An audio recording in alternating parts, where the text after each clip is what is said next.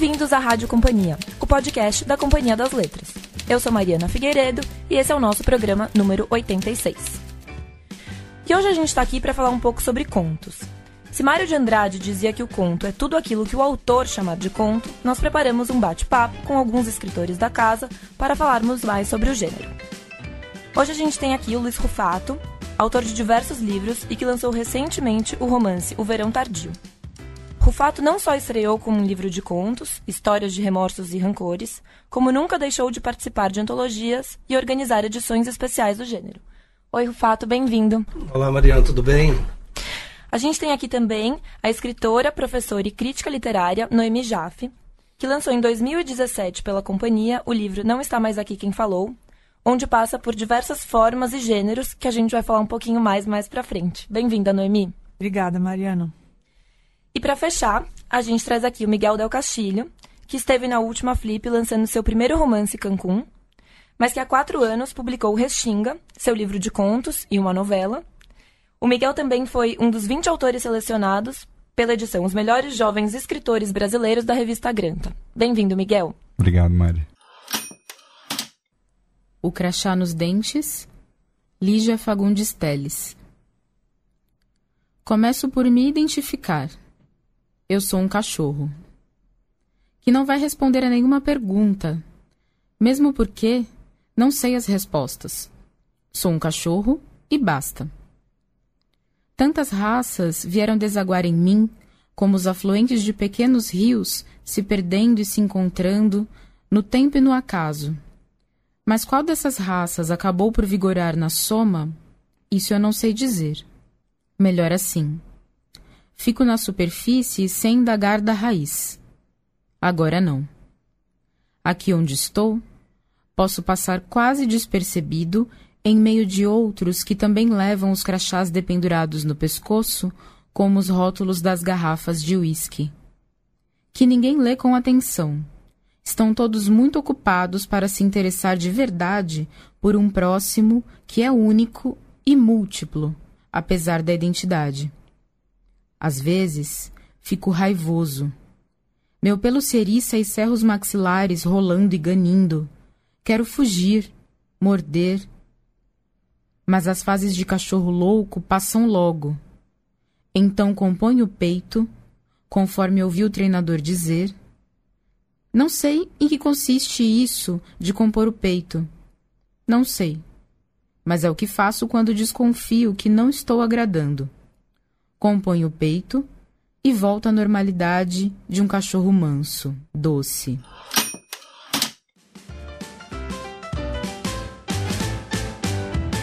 E esse foi um trecho do conto O Crachá dos Dentes, de Lígia Fagundes Teles, na voz de Débora Medeiros, do Departamento de Educação.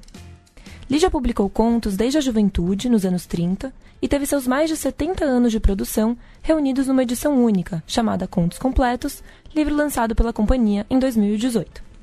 E este mês, a editora lança a coleção Contém um Conto, inspirada em nossa newsletter de mesmo nome, em que leitores recebem por e-mail uma seleção de contos para ler onde e como quiser.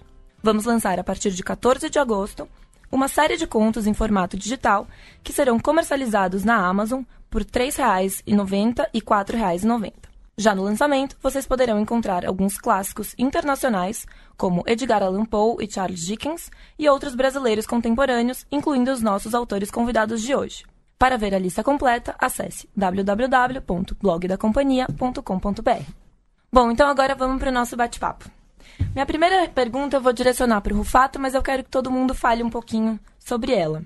Rufato, eu queria que você comentasse é, que você começasse, na verdade, localizando um pouco onde está o conto dentro do imaginário que a gente tem sobre a produção de grandes autores brasileiros. As pessoas geralmente ligam nomes como do Machado, do Rosa, Clarice, Graciliano Ramos, com seus romances mais conhecidos. Mas apesar disso, eles têm produções de contos e não são exatamente reconhecidos como contistas. É, na verdade, inclusive, alguns desses autores, para mim, são muito mais contistas do que romancistas. E isso sempre ocorre porque o romance na no nosso imaginário tem uma certa é um certo aristocratismo, né? Ele parece que é mais importante do que o conto, né? E na verdade isso é uma bobagem, porque assim, são gêneros diferentes. São gêneros diferentes, com regras diferentes, com uma fatura diferente.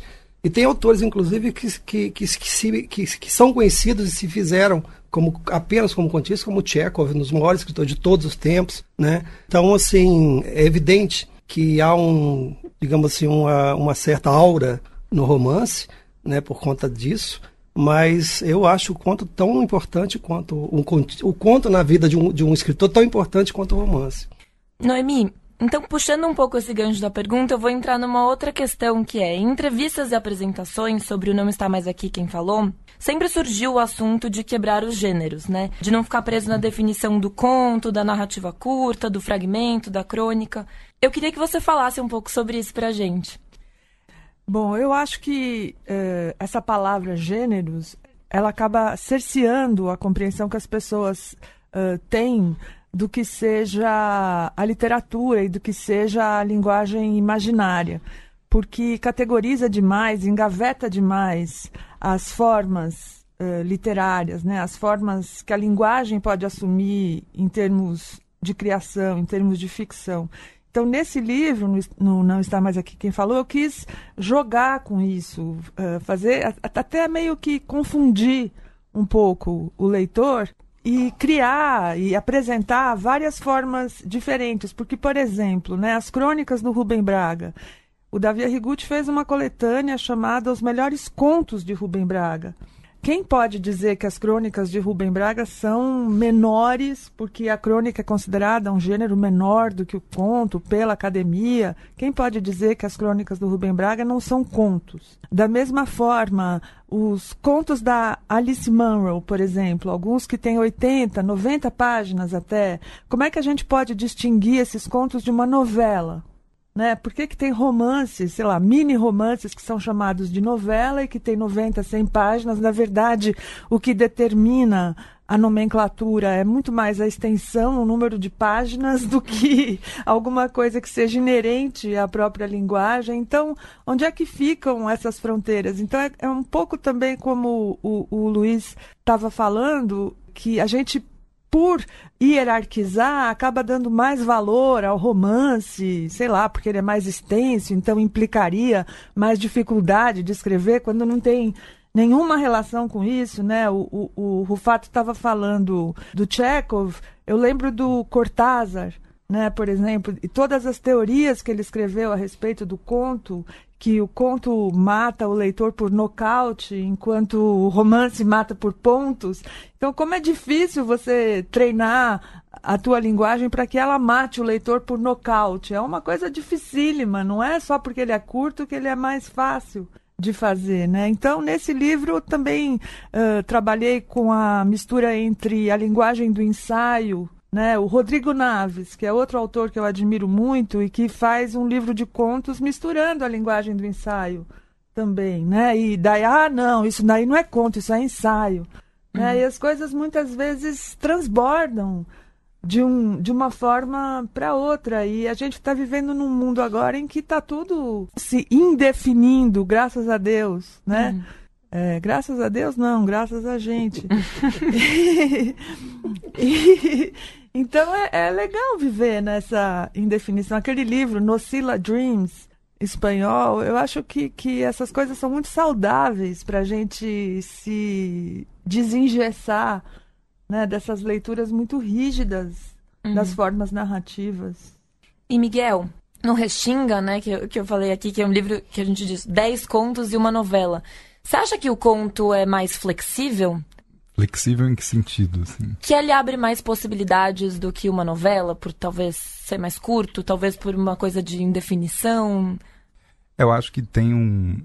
Ele, é, como ele é mais curto, ele encerra um mistério de modo mais condensado, né? Então isso, isso torna ele talvez um pouco mais aberto e, e talvez deixe no leitor um pouco esse sabor do, do quero mais, assim, né? Tem, tem um pouco essa né, o, o Pilha fala da, das duas histórias que o conto sempre conta, né? A superficial e a outra que está ali secreta, que na verdade é a grande história do conto. Como vários autores trabalham isso de diferentes maneiras e como tudo contribui para essa revelação no final, né? Que seria esse desfecho, mas que às vezes não é uma revelação que bota um ponto final, às vezes é, é uma revelação que te deixa pensando, na verdade, né? Que te, que te deixa em aberto ali o, o, as possibilidades ou o que, que vai acontecer com aqueles personagens, né? Então, talvez flexibilidade nesse sentido, sim. E Noemi, uma vez eu li você falando que o conto pode não falar sobre nada. Totalmente. Depois do Chekhov, né, ele liberou o, o Paul, ele tinha fixado um ponto alto, né, o desfecho no conto. Mas daí o Chekhov chegou e liberou o, o escritor para falar sobre nada, né? Nada é um belo de um assunto.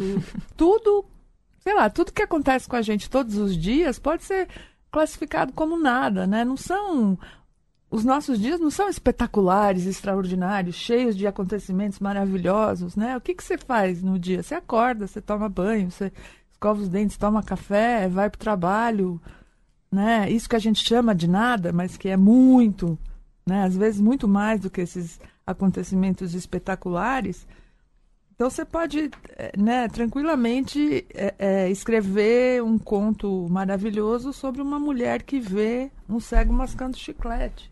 Poderia ser classificado como nada, né? que, que não tem ação, aventura, perseguição, né? Não tem morte, não tem nascimento, não tem guerra. É isso que eu estou chamando de nada, de nada. né? E, e, e, que tem alimentado a literatura moderna e contemporânea há muito tempo, com contos, com alguns dos contos mais incríveis e, e que ensejam reflexões existenciais muito profundas, a partir de muito pouca coisa.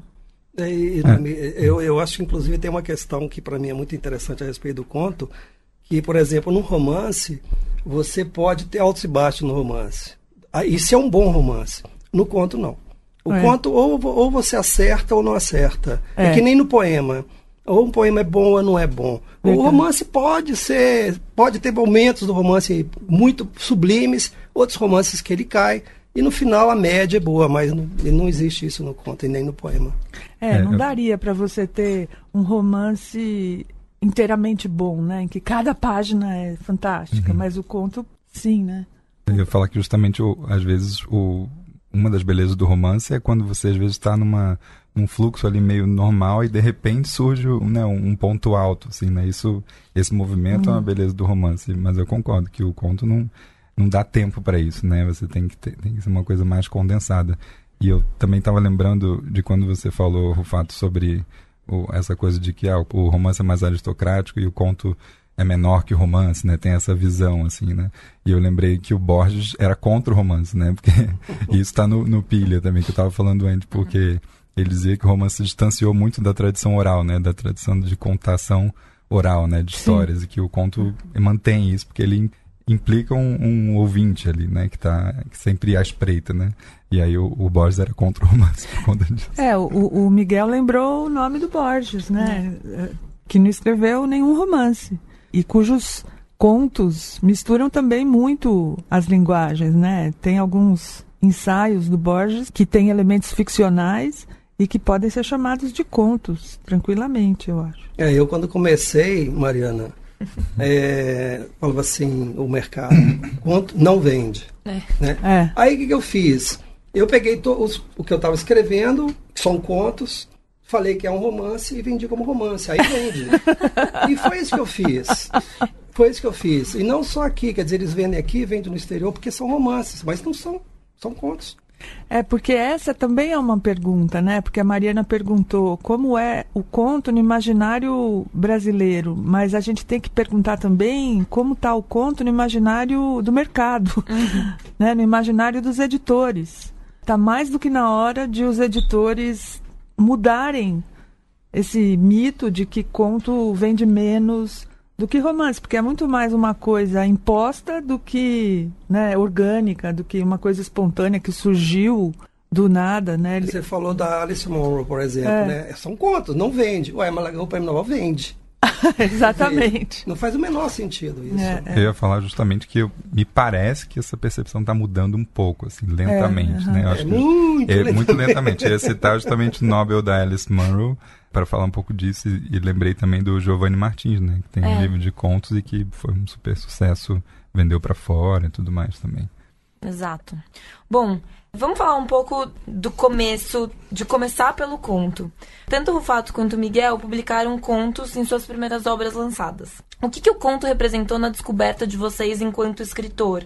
Começando pelo Miguel, como é que foi reunir os textos para o Restinga e trazendo para o Cancún, como é que foi depois já mergulhar num romance que inclusive traz o nome de um dos contos do primeiro livro? Eu acho que para quem está começando, no meu caso, o conto te permite experimentar diversos modos de, de narrar e de, de, contar uma história de uma forma que você né, tem um fim mais próximo ali, né? O romance é uma coisa que, que você tem uma história única, está contando por muito tempo, né? Então, acho que para mim foi importante começar com um conto por conta disso. E aí, de fato, um conto entrou nessa, nessa seleção da Grant que você falou. E isso, a partir disso, eu comecei a imaginar um livro em que esse conto tivesse dentro. No fim, os outros contos do livro são muito diferentes desse que entrou na Granta, porque, enfim, você vai procurando, descobrindo ali uma voz, descobrindo a história que você quer contar e tudo mais. Mas o. E, e como você falou, o Restinga tem um conto que chama Cancún, e que era uma história que eu gostava e que eu estava sempre pensando nela. E, e, então eu resolvi que eu ia expandir essa história num romance. E aí o romance começa onde o conto termina. E para você, Noemi, de algum conto ou de algum fragmento curto, você já viu crescer e, e disparar numa história que vai virar um romance ou algo maior? É, não exatamente isso, mas no meu livro A Verdadeira História do Alfabeto, que também saiu pela companhia e, e que eu considero um livro de contos, tem uma personagem na letra I chamada, porque são, né, cada conto corresponde a uma letra. E na letra I tem uma personagem chamada Iris, que é uma mulher húngara do século XVIII que vai para a Áustria.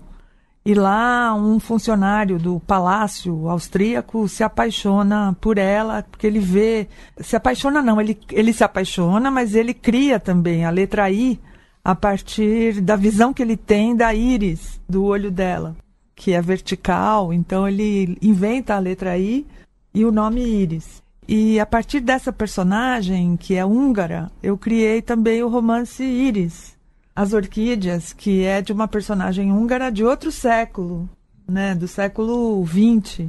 Muito diferente dessa, mas cuja íris do olho me inspirou para criar esse romance. E agora, com esse pedido da companhia de fazer esse conto para a Amazon, que você mencionou no começo, eu estou pensando num conto que eventualmente depois possa se transformar em alguma coisa maior também.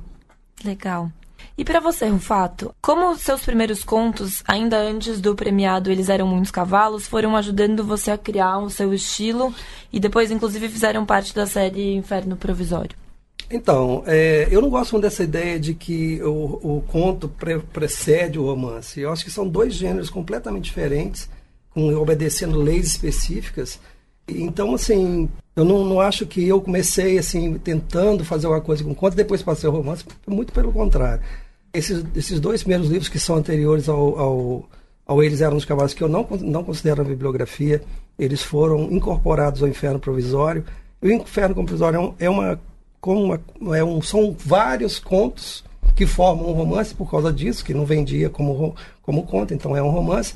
O Eles Eram Muitos Cavalos são vários fragmentos, né, que se quiser ler como, como, sei lá, como conto, o que quer que seja também, mas ele é considerado um romance, né? Uhum. O Flores Artificiais também é uma série de, de, de, histórias que também eu, eu chamo de romance, porque ao contrário do Mário que dizia o conto é aquilo que o, que o autor chama como conto, eu falo o romance é aquilo que o autor chama de romance. então eu chamo de romance aquelas coisas que alguém pode falar, não, esse aqui é um livro de contos, não tem problema. Eu não me ligo, não me importo com isso. Agora, realmente para mim assim, são são coisas muito diferentes. Claro, há essa contaminação que a Nami disse que eu acho fantástico, que é o momento em que os gêneros, inclusive sexuais, estão em, em, em discussão, por que não o gênero literário também não? Mas, como a gente está falando especificamente de conto e de romance, né? Então, assim, para mim, eles obedecem a leis específicas, mas cabe ao autor, como sempre, subvertê-las, né? E eu acho que o mais legal de tudo é isso, é você saber exatamente o que é uma coisa e o que é a outra e você subverter esses gêneros. Eu só queria complementar, dizer uma coisa que eu concordo com isso. quando você pergunta como que eu achei importante para começar, eu acho de fato que essa coisa da experimentação é importante, mas de maneira nenhuma eu acho que uma, o conto é maior que o romance e tudo mais. Inclusive, eu estava lendo agora esse livro da Mariana Henriques, As Coisas que Perdemos no Fogo, que é uma coletânea de contos maravilhosa. E deu uma vontade grande de voltar a escrever contos, assim, porque realmente é, é um troço fantástico. Assim. Legal. E o fato, você já, já, organizou coletâneas e participou de uma série de antologias sobre contos. A Noemi, entre, entre outras participações de livros do tipo, escreveu o pós-fácil do Contos Plausíveis do Drummond. E você, Miguel, ganhou destaque publicando um conto na revista Granta. Então eu queria que vocês falassem um pouco sobre essa possibilidade, no caso dos contos, de tanto juntar variadas prosas de autores diferentes numa só edição, como também coletâneas de toda uma vida escrita por autores, por um autor ou por uma autora. O, o Gustavo Pacheco, que é outro contista espetacular, ele deu um curso recentemente em que ele fala sobre a diferença entre livros de contos e livros com contos. né? Que é uma coisa muito legal. Porque é muito interessante quando um autor escreve um livro de contos, o que significa que o livro tem um projeto, o livro tem uma unidade, né? uma coesão, uma proposta que é verificável pelo leitor. Né? Ele, ele percebe que por trás daquilo tem um projeto construtivo único. E livros com contos que é simplesmente você junta aqui e acolá tudo que você tem e faz uma colagem e, junta lá, né? Então, acho que o, o trabalho uh, de uma editora, de um, de um crítico, de um curador, quando ele reúne contos de um outro autor, né? É justamente como você fazer com que essa reunião se transforme num livro de contos e não um livro com contos, né? uhum. né? Porque sei lá, o Drummond escreveu contos espalhados em vários lugares. Como é que você vai selecionar? Você, você precisa dar essa esse sentido de coesão que você está selecionando. Não sei se eu estou respondendo ao que você perguntou. Sim. E para você, Rufato, como é organizar essas coleções, essas coletâneas? Bom, eu, eu não contei, não, mas eu devo ter mais ou menos 20 antologias de contos é, no Brasil e fora que eu organizei. E essas antologias, para mim, a maior parte delas tem um sentido. É, que tem dois sentidos. Um é um sentido, digamos, estético, obviamente, né, porque eu sempre tento é, organizar é, esse, essas, essas antologias a partir de, um ponto, de, uma, de uma questão que é estética mas para mim também tem um outro lado que para mim é tão importante quanto que é o lado político. Porque eu não organizo antologias assim, porque ah, eu agora vou organizar antologias. Não.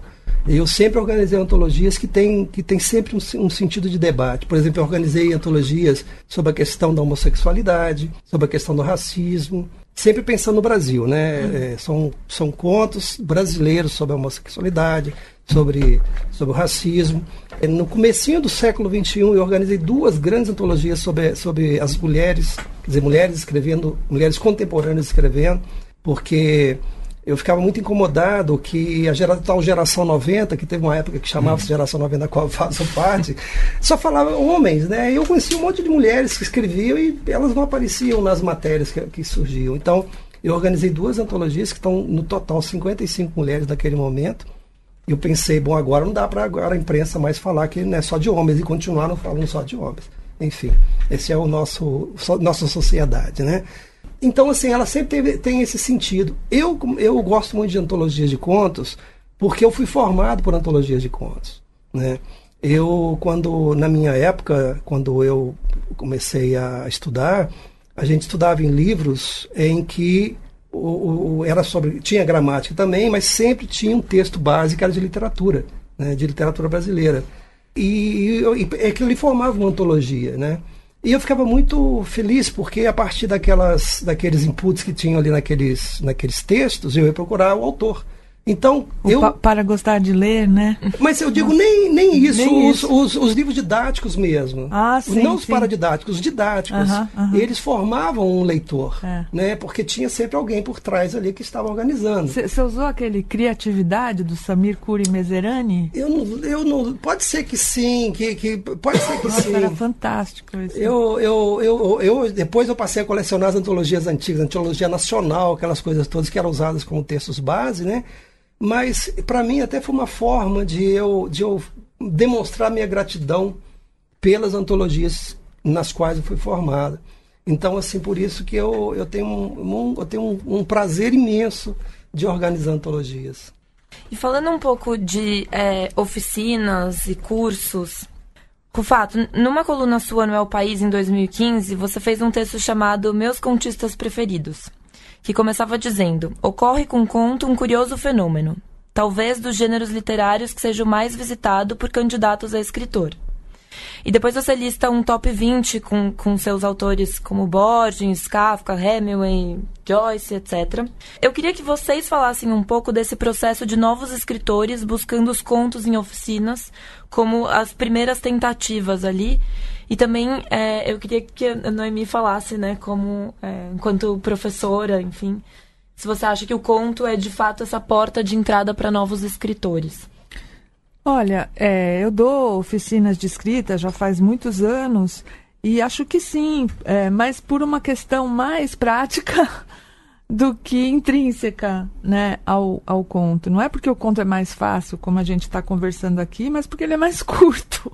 Uhum. Então é, é um tipo de gênero muito bom para trabalhar em oficina, porque, por exemplo, você pode ler um conto inteiro numa aula, porque os, os alunos têm pouco tempo para escrever de uma semana para outra, então para escrever um conto às vezes é tempo suficiente, uhum. né? Para escrever um pequeno conto de duas, três, quatro páginas, às vezes dá tempo e esses contos podem ser analisados pelos colegas no, no espaço de uma aula né? E também a partir de recursos que são trabalhados no conto, o aluno pode ampliar aquilo para ser usado em romances, né? Porque o conto usa condensadamente, como o Miguel falou, uh, alguns recursos que o romance também usa.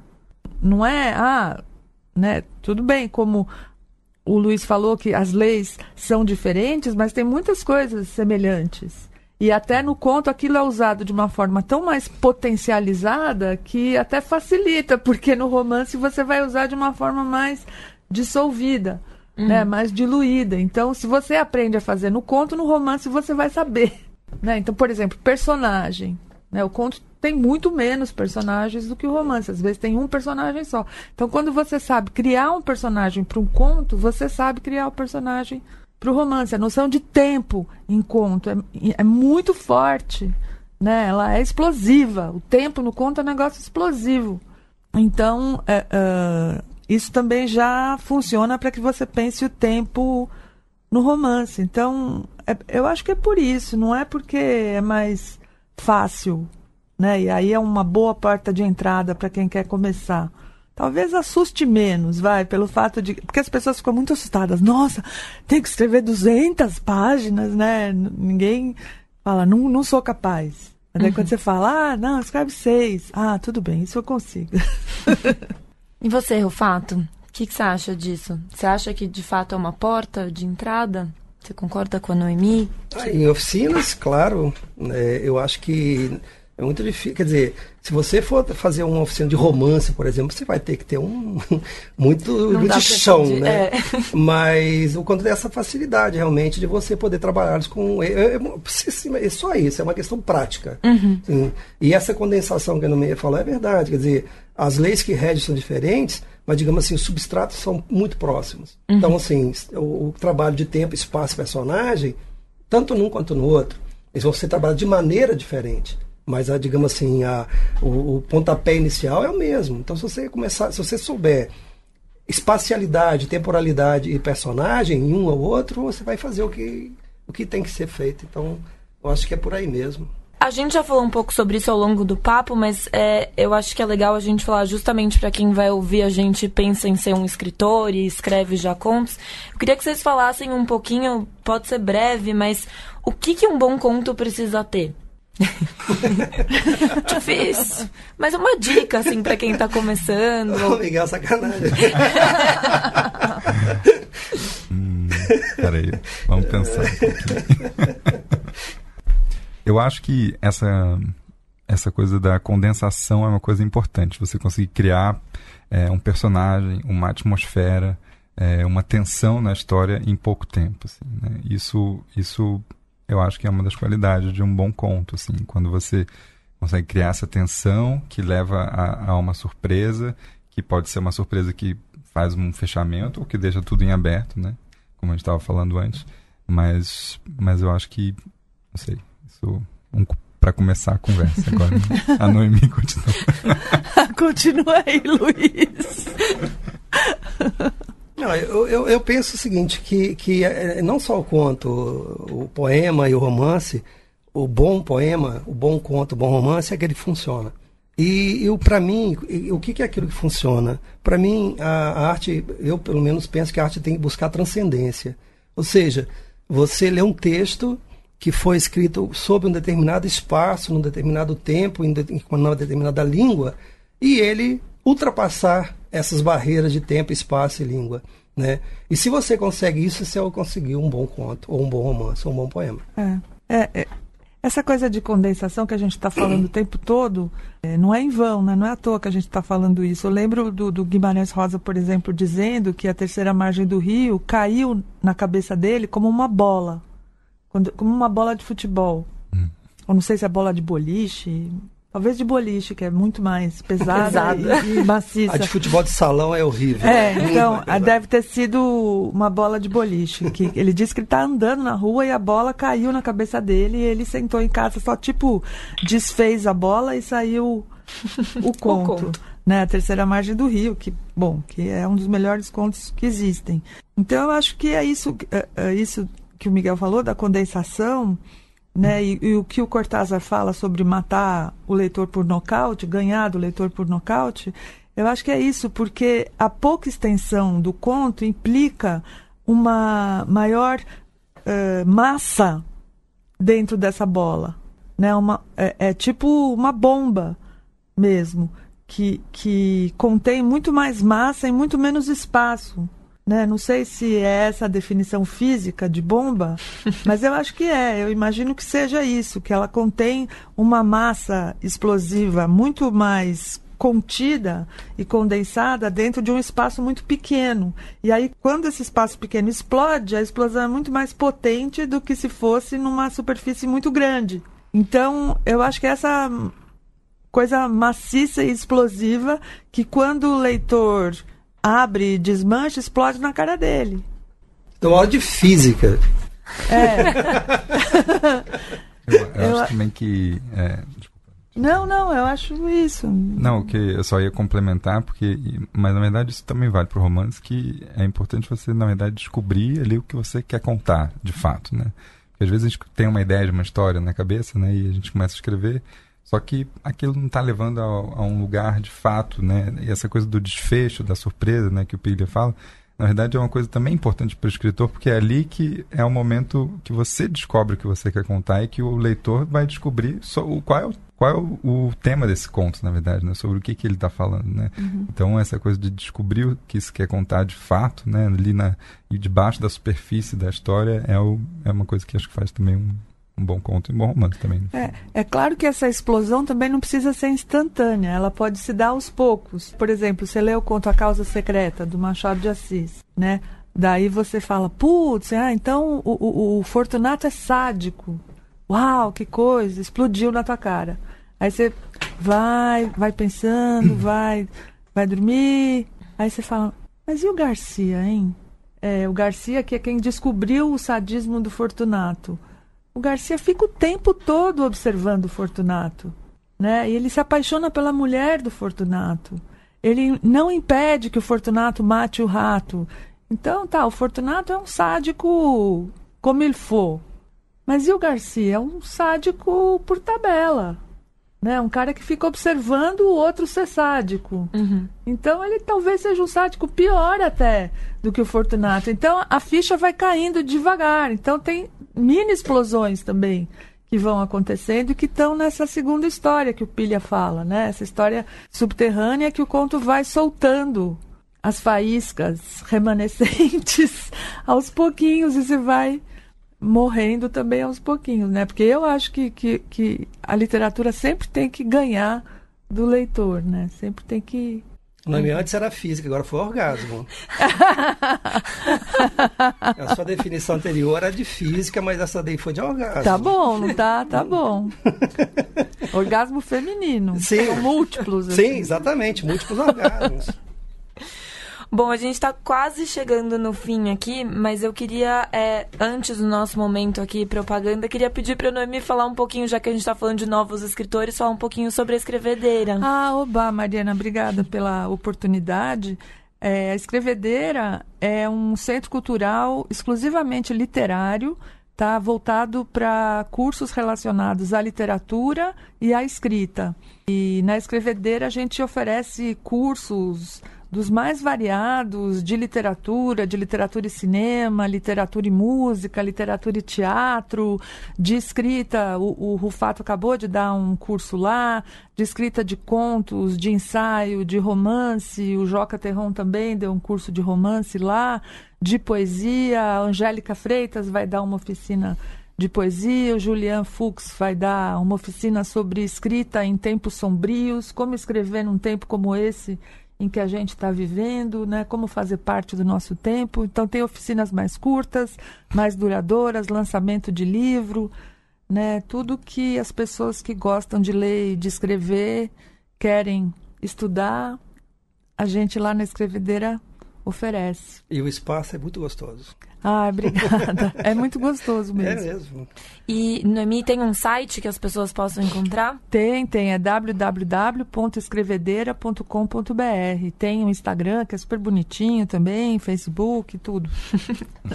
Bom, então pra gente fechar aqui, eu queria que vocês falassem um pouco, dessem uma referências para quem está nos ouvindo de contistas prediletos, contistas que inspiraram, contistas que vocês admiram. Quem começa, Bom. Miguel? É, eu, assim, duas grandes referências que eu tive quando eu estava começando a escrever, então, na faculdade, assim, eu cursei arquitetura, né, nada a ver com, com letras, mas eu estava lendo muito Borges e Clarice Lispector, que acho que são dois grandes contistas. Bom, a Clarice tem romance também, mas é, o Borges é, me fascina, enfim, é muito diferente de tudo que eu escrevo, mas me fascina muito até hoje, assim, a potência das imagens, enfim, a, a subtextos ali, enfim, os, coisas que ele traz de outras é, de outras histórias, né, de mitos, enfim, é uma capacidade agregadora muito impressionante. E a Clarice, a, a Noemi citou, sem falar é, é, que era Clarice, porque é um conto que todo mundo conhece, esse do cego mastigando chiclete, que é realmente muito impressionante, né? Que é o amor, né?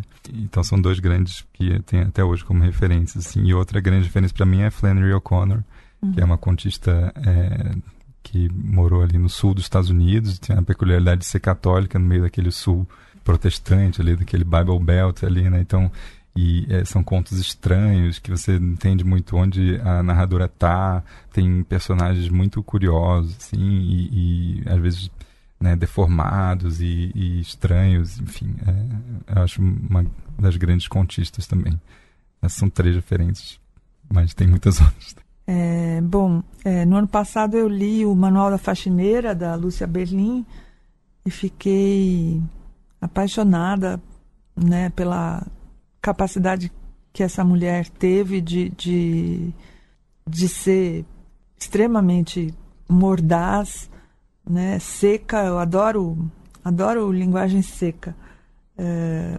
seca, é, densa e concreta. Né? Ela não é subjetiva, não é abstrata, é super particular, assim, são de coisas muito pequenas que ela fala, né? Duas pessoas numa lavanderia, né? Uma observando as mãos da outra, só isso, assim, mas acaba com a gente. E, e, então gostei muito da Lúcia Berlim e outra autora por quem eu estou agora apaixonada, apaixonada pelos romances dela, mas ela é muito boa contista também, é a Alice Smith, que acabou de escrever três romances fantásticos, é, que são As Estações do Ano, Falta só a primavera, as outras três ela já escreveu, mas os livros de conto dela são muito bons também. Ela subverte bastante, usa uma linguagem bem coloquial, muito simples e bem é, é, assim pondo a mão o, o pé na ferida que eu acho eu gosto disso E você, Rufato? Ah, eu vou citar alguns aqui, não significa que são, digamos assim, só esses, né? Mas alguns autores assim que eu acho que quem gosta de contos tem que passar necessariamente por esses autores, mesmo que depois não gostem deles, mas são obrigatórios. Que são Machado de Assis, para mim, um maior escritor, um dos maiores escritores da literatura universal. Claro. Só não reconhecido porque ele escreveu em brasileiro. A língua tem, tem isso, né? Senão não tem importância econômica, não tem importância cultural, né? O Chekhov, que é contemporâneo dele e que eu acho genial, o sujeito que deu pra gente, como disse a Noemi, a chave. Um bom conto é aquele, depois de escrito, você tira o começo e o fim, aí o conto é aí o meio, só o meio. É, o Borges, que, que eu concordo com o Miguel, Borges para mim assim é algo fora da, da, da do, do, do, contexto, é maravilhoso, fantástico, né? Uma autora que também é do, do, contemporâneo, não, não tão contemporânea assim do, do Machado e do Tcheco, um pouco posterior, que é a Catherine Mansfield, que eu hum, acho maravilhosa. maravilhosa, né? E eu vou citar dois brasileiros assim para a gente lembrar da literatura que nós fazemos. Um é o Sérgio Santana, que eu acho o Sérgio assim para mim um contista formidável. Ele é estranho porque ele é um daqueles autores que desde o primeiro livro dele, eu digo desde o primeiro livro que ele nem considera como o primeiro livro dele, até hoje ele não tem nenhuma queda. Ele é um autor sublime em tudo que ele faz, é um negócio incrível. E a nossa querida Lígia Fagundes Teles, que você começou aqui a. Né, começamos a, a conversa com o conto dela, que para mim, ela, sem dúvida alguma, uma das maiores escritoras brasileiras. Uhum. E, e, contista, principalmente, né? uhum. né? Bom, gente, é isso. Super obrigada pela participação de vocês. Obrigada a você. Obrigado, Mariana. Obrigadão. Obrigado. Prazer estar aqui com vocês todos. Também. Obrigada. Também, também.